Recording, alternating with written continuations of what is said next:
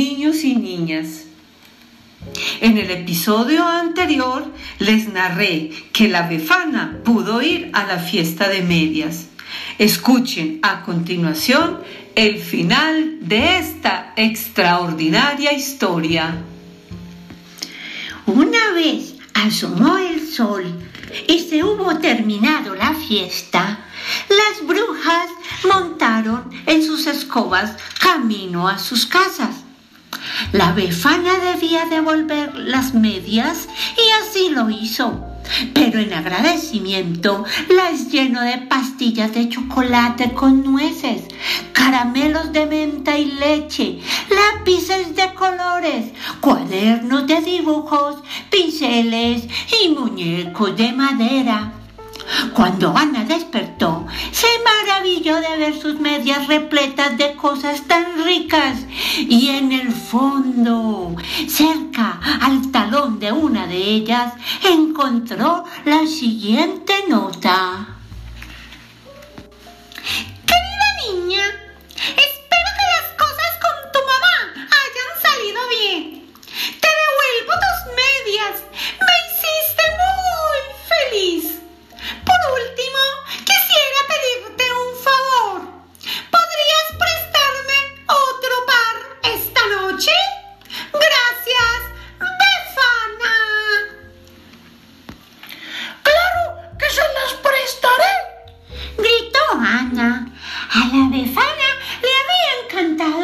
Medias. Se sentía más inspirada para realizar sus pócimas y conjuros nocturnos. Llegada la madrugada, montaba en su escoba e iba a devolverlas. Ana contó lo sucedido a una amiga que comenzó a colgar medias en su ventana antes de ir a dormir. La befana usó un par de esas. La amiga de Ana contó a un y este a su vez a otro y a otra y a otro y así hasta que cada vez Befana tenía infinidad de pares de media para escoger. Pero como no alcanzaba a dejarles a todos un regalo una noche, decidió escribir una carta con la siguiente propuesta.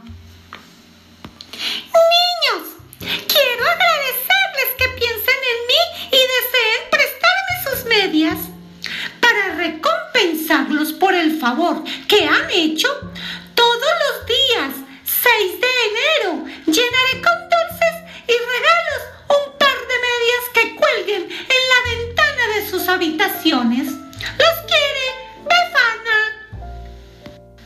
De este modo, Continuó diciendo la abuela. termina la historia de la befana.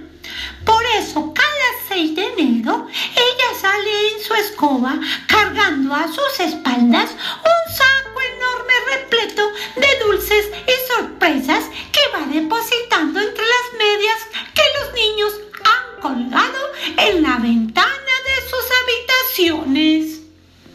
¡Uy, abuela! ¡Qué cuento tan divertido! Solo quisiera saber... mm, La befana siempre que le han prestado.